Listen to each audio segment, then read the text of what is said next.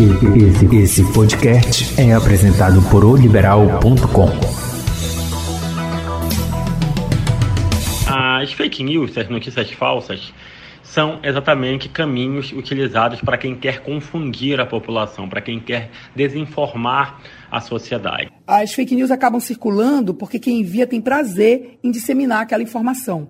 Não importa para ela se é verdade ou não, se a fonte é verídica, ela acredita naquilo e isso é o suficiente. Que a maior parte da população, ela busca informações em meios né, que ela tem mais acesso. Tipo de aplicativo de mensagem rápida é o meio de mais fácil acesso. As polêmicas das fake news, elas estão é, em torno da política, principalmente, e agora, né, dessa questão da pandemia, porque é o assunto do momento.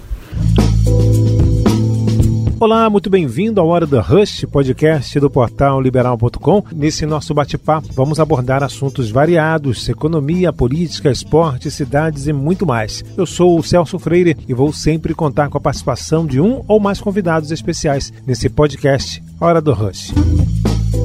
A pandemia do novo coronavírus e as novas medidas de isolamento social vêm sendo acompanhadas pela ampla profusão de conteúdos sobre o tema. Com isso, crescem também as notícias falsas, prática difundida no Brasil e também no mundo nos últimos anos. Nesse momento, a população deve tomar ainda mais cuidado, tanto para não acreditar em mentiras, quanto para não repassá-las.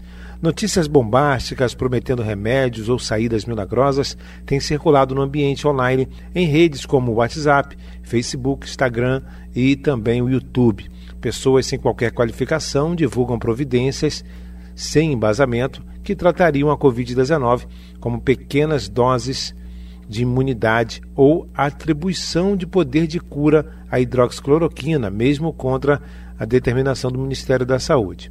As notícias falsas espalham desinformação e dificultam a divulgação de informações e orientações pelas autoridades à população. E diante da preocupação com a pandemia, o cuidado com a verificação, o repasse, muitas vezes pode diminuir, aumentando a circulação desses conteúdos enganosos.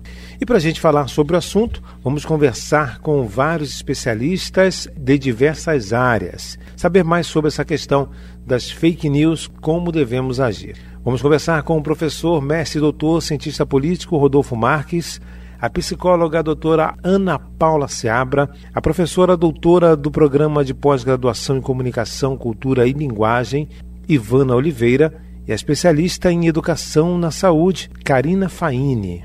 Vamos começar então com o professor, mestre, cientista político, Rodolfo Marques. Rodolfo, obrigado pela sua participação aqui nosso podcast Hora do Rush, esse debate sobre fake news. Seja muito bem-vindo. Meu caro Celso Freire, é sempre uma honra participar aqui da programação com você, né, desse podcast e debater assuntos que são extremamente importantes.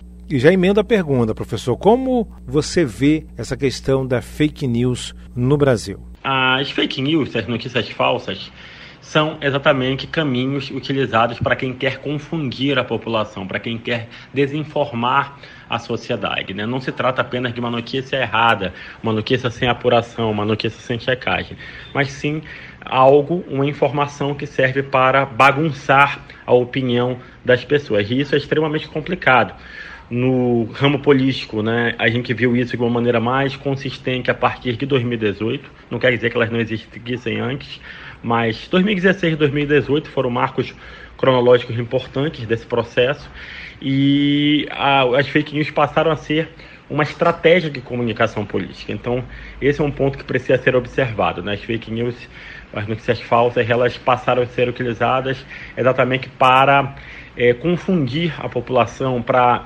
é, manipular a escolha do eleitor em relação ao voto, para despolitizar o debate, né, exatamente para criar polarização ideológica. E assim, muitos candidatos utilizaram isso. Alguns tiveram sucesso, entre aspas, outros não tiveram sucesso. A gente tem que entender que o sucesso, nesse caso, é uma vitória eleitoral. Mas do ponto de vista ético, do ponto de vista moral e agora também do ponto de vista legal, visto que fake news é, foram identificadas como crime, e de fato você tem um desafio muito grande em relação a esse aspecto. Então, por que as pessoas criam notícias falsas? As pessoas criam notícias falsas, uma, por um motivo, né? Para tentar é, confundir a população, confundir o interlocutor, levar o interlocutor a tomar uma decisão equivocada ou uma ação errada, mas para quem difunde também há um grau de responsabilidade, mesmo que em menor escala, as notícias falsas também elas podem é, gerar um desconforto para aqueles interlocutores. Então, alguém que encaminha uma notícia falsa através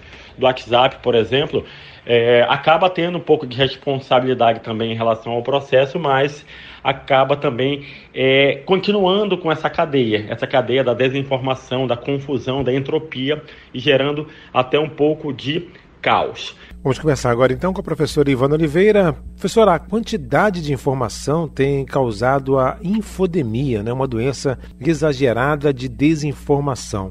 Por que as pessoas caem tanto nas fake news? É uma pergunta muito comum, por que, as pessoas caem tanto em fake news?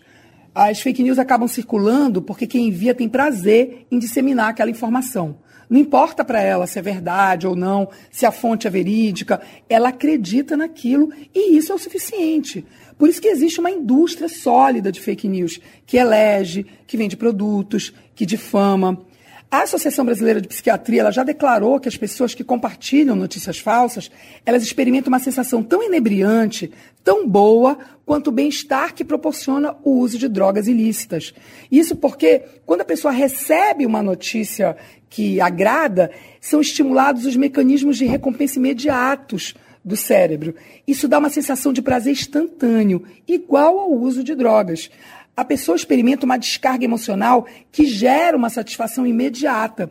E é isso que vai impulsionar a transmissão compulsiva da mesma informação para o círculo de amizades, para que essas pessoas amigas sintam o mesmo prazer que eu senti. Por isso que há os encaminhadores compulsivos. Vou conversar agora com a especialista em educação na área da saúde para preceptores do SUS, Karine Faini. Karine, as pessoas buscam informações onde tem mais acessos, não é? O que a gente pode ver é que isso se deve porque a maior parte da população ela busca informações em meios né, que ela tem mais acesso. Tipo de aplicativo de mensagem rápida é o meio de mais fácil acesso. E ainda temos né, uma questão muito peculiar, né? Eu confiar em alguém que eu tenha um contato afetivo, né? O meu grupo da família.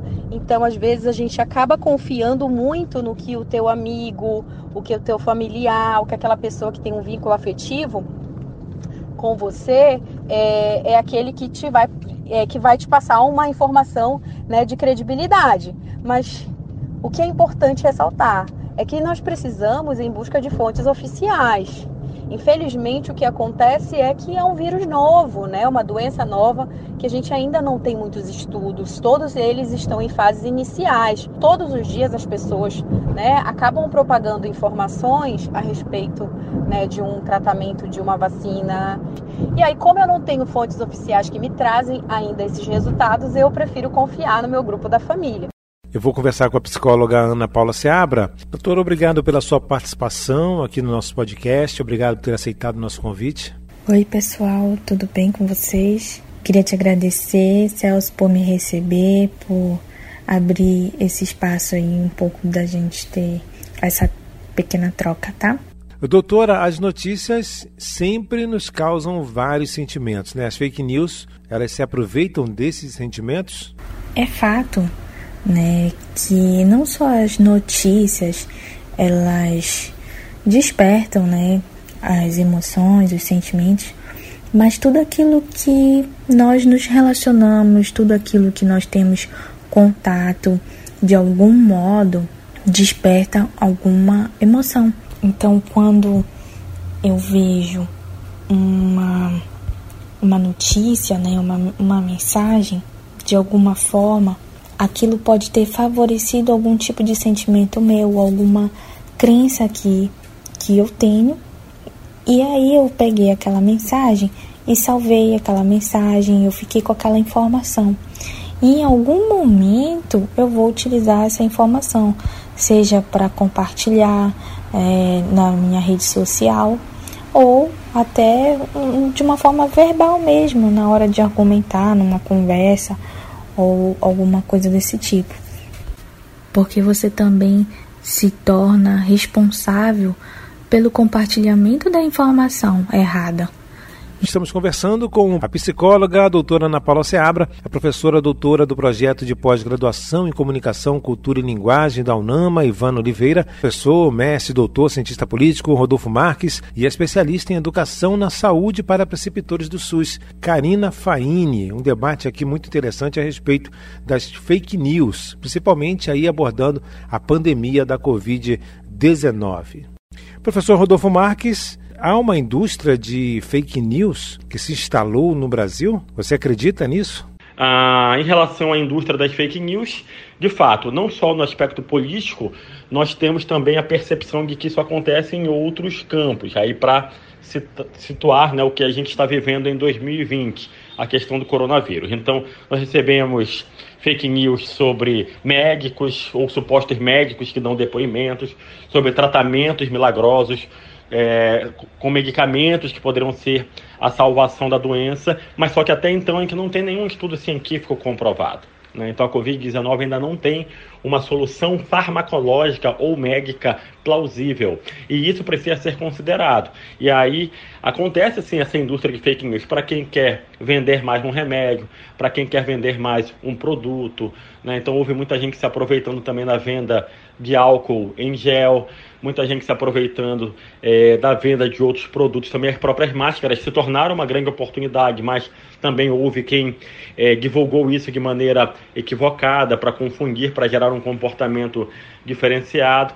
E isso é, gera um efeito em cadeia e interfere também na saúde mental e na compreensão cognitiva e intelectual das pessoas. Então esse é um aspecto importante. E há sim quem produza em escala industrial, entre aspas, a ponto, claro, de serem investigados. Né? Temos aí investigação da Procuradoria-Geral da República, do Superior Tribunal de Justiça e também do Supremo Tribunal Federal, que operacionaliza as suas ações através da Polícia Federal. Então é importante a gente acompanhar de que maneira esse processo se desenvolve. Professor Ivana, e as fake news estão cada vez mais perigosas, né? E nunca as fake news foram tão perigosas quanto agora. Então, durante a pandemia, né, as mensagens de toque de recolher, de decreto do governo que não existe, de curas milagrosas do Covid-19 que não existem, relato de pânico nos hospitais ou de vítimas que é, são falsas. Vale ressaltar que é, criar, propagar notícia falsa na internet é um crime, pode ser enquadrado e configurado como crime. Hoje ainda não existe uma legislação tipificando a fake news em si, é, ela como um crime. Mas o que acontece é que as fake news elas se enquadram em outros crimes, difamação, calúnia ou até mesmo contra a vida e a saúde. Isso quer dizer que, para se caracterizar um crime, não basta que a mentira virtual esteja difamando o indivíduo. Qualquer informação hoje que coloque em risco a saúde pública, ela pode ser enquadrada como crime, sim. Então, confirme qualquer informação antes de repassar aos seus conhecidos, aos seus seguidores. E qual a orientação, Karine, para quem recebe uma notícia falsa? O que deve fazer? Então a minha orientação é, se você não, se você recebe, né, essa mensagem e você de fato não tem certeza que aquela informação é verdadeira, não repasse, né? Quebre a cadeia, né, dessa informação dessa fake news para que a gente possa realmente é, não atrapalhar né, o, é, o curso aí da, das iniciativas de prevenção e tratamento que realmente são oficiais. Agora, doutora Ana Paula, tem algumas áreas sociais aí que, que somos mais propensos em acreditar nas notícias? É, eu penso que isso vai variar um pouco do contexto daquele momento, né? Então, por exemplo, no momento atual, agora, as polêmicas das fake news elas estão é, em torno da política, principalmente, e agora né, dessa questão da pandemia, porque é o assunto do momento. Então, um, um anseio por notícias que possam trazer é, alguma segurança, alguma mudança nesse cenário acaba detendo um pouco mais de atenção da nossa parte. Então, no geral, é, as notícias que, que são mais polêmicas, né, que geram repercussões, eles têm um, um interesse maior da população e, e credibilidade também, né? Então, é o assunto do momento, vamos supor, ter uma imagem, né, do coronavírus, eu vou olhar com uma pessoa que tem um jaleco e vou acreditar que aquilo é real, que aquilo é verdadeiro, porque aquilo demonstrou de alguma forma para mim um, mais credibilidade. Mas o fato de nós sermos bombardeados o tempo todo por diversas informações, fica difícil você decifrar aí o que, que é verdadeiro ou não. Até porque quase todo mundo hoje em dia tem uma conta no Instagram, uma conta no Facebook, né, algum, alguma rede social.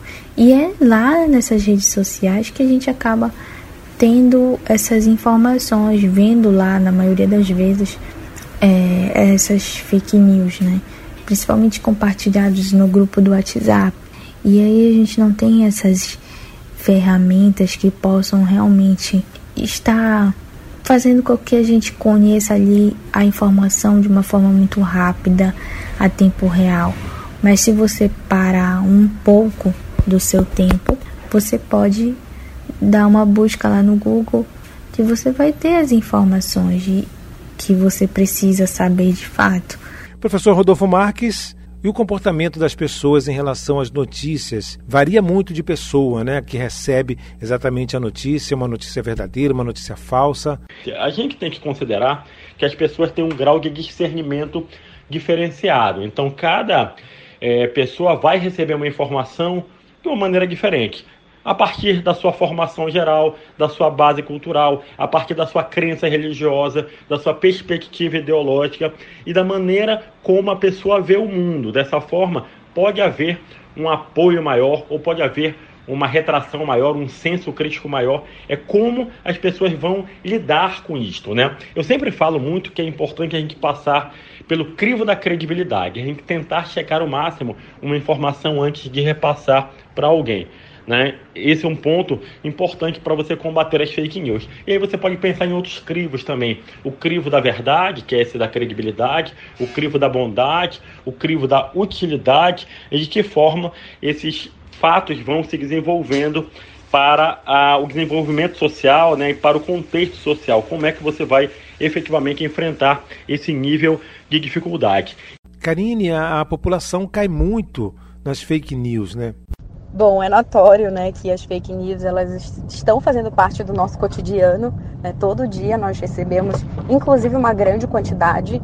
É, foi possível observar que no, no, início da pandemia a gente teve é, uma maior parte de informações é, divulgadas a respeito da prevenção do vírus né? E quem nunca recebeu o vídeo sobre a questão da água quente, do limão para prevenir, né? O uso indiscriminado de algumas vitaminas, até mesmo de forma injetável, que pode causar danos, né? Irreversíveis ao, aos pacientes. É... Enfim, e todos esses exemplos, eles foram medidas preventivas, né? Que se pensava em divulgar, em fazer, que não eram de fato comprovadas cientificamente. E nós sabemos que as medidas preventivas, né, é, realmente orientadas pela Organização Mundial da Saúde, é a lavagem das mãos, né, é, o não compartilhamento de talheres, copos no caso do paciente que é sintomático respiratório, o uso de máscaras é, e, sobretudo, isolamento social, que é algo que é amplamente divulgado, né? Professor Ivana Oliveira, ainda tem os golpes virtuais vindo junto com as fake news, não é? O ruim é que os criminosos que criam as notícias falsas, as fake news, eles aproveitam desse momento de fragilidade para praticar golpes virtuais ou para distorcer a nossa solidariedade. Tudo isso chega para a gente através dos e-mails ou das redes sociais de pessoas que a gente confia. Parece uma forma de ajudar, mas não é. Então é preciso a gente confirmar antes de repassar qualquer informação. Eu sempre friso que desinformação mata. A pessoa se sente segura tomando um chá que foi indicado, e isso pode levar a um comportamento que vai disseminar mais o vírus, que vai propagar ainda mais a pandemia. Algumas das informações falsas, elas vão circular em grupos privados do Facebook ou do WhatsApp. Esses são canais muito difíceis de serem monitorados, fiscalizados em tempo real. Doutora Ana Paula Seabra, por que, que as pessoas compartilham notícias mesmo sabendo que podem ser falsas? As pessoas elas compartilham as notícias porque, de um modo geral, é, nós somos predispostos a, a aceitar com maior facilidade aquilo que é confirmado pelas nossas ideias, pelas nossas crenças, ao invés de, de buscar realmente as informações que possam contrariar isso. Então é como se fosse uma ideia de querer estar certo e sofrer aí de uma superioridade ilusória.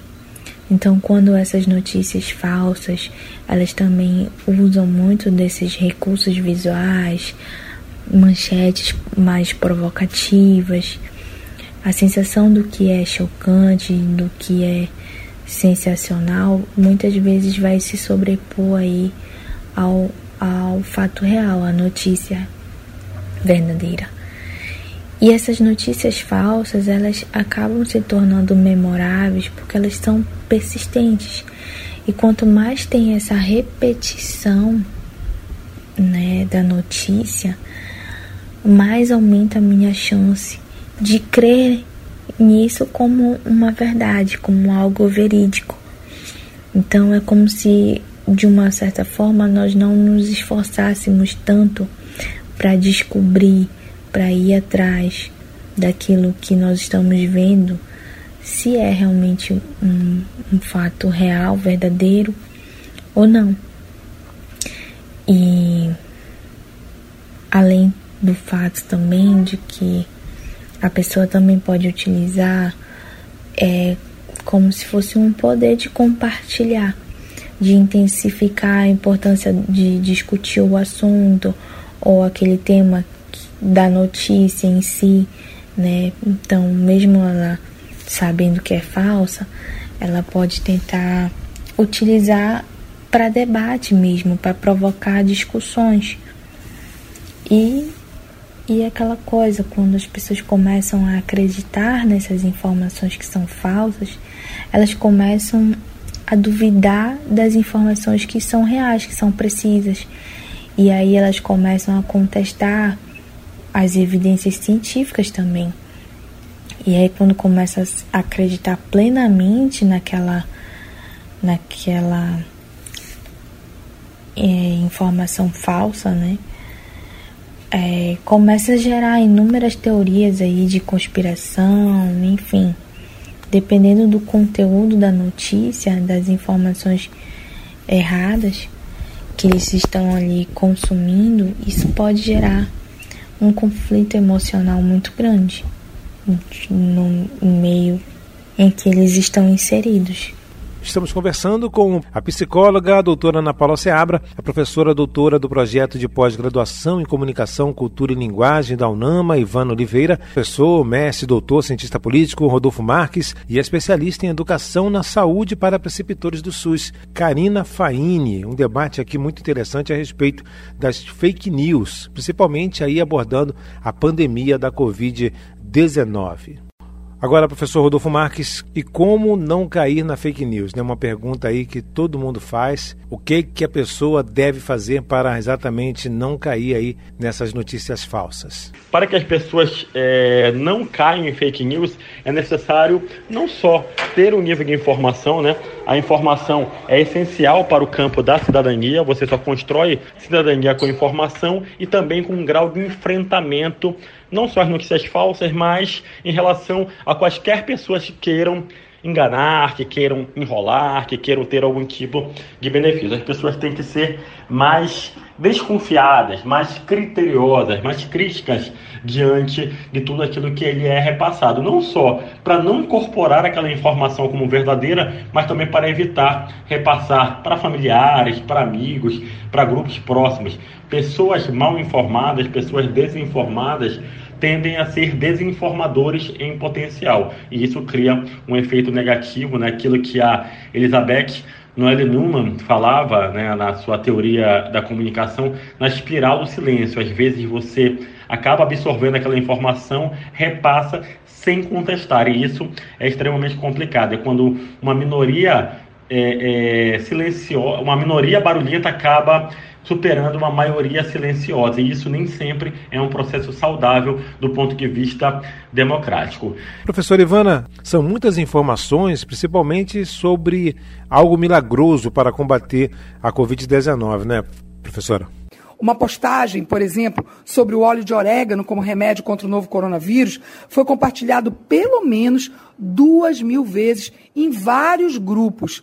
Então, as gigantes da tecnologia, Facebook, Instagram, Google, Twitter, eles já comunicaram à imprensa que eles estão trabalhando com organizações parceiras, fazendo a verificação de fatos sobre o novo coronavírus nas suas plataformas.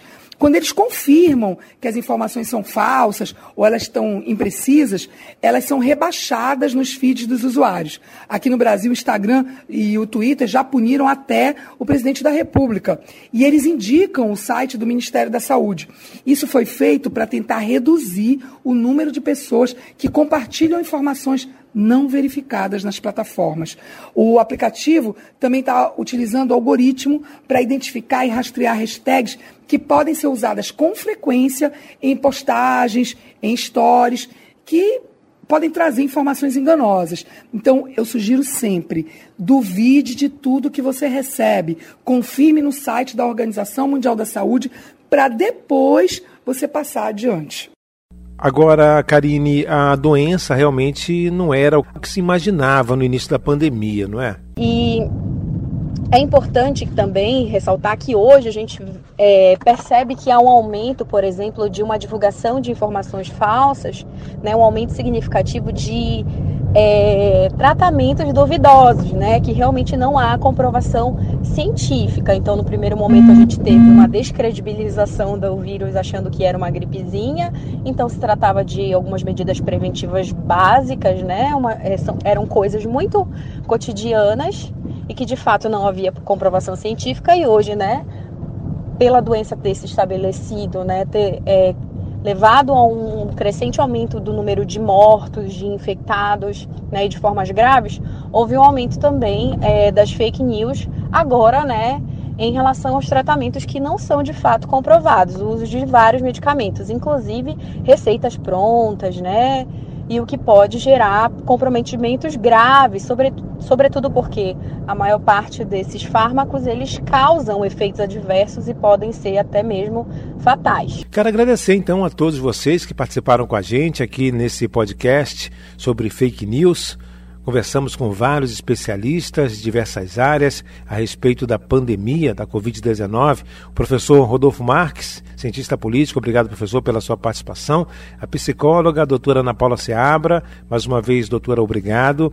Professora, doutora do projeto de pós-graduação em comunicação da UNAMA, Ivana Oliveira, professora também, muito obrigado pela sua participação.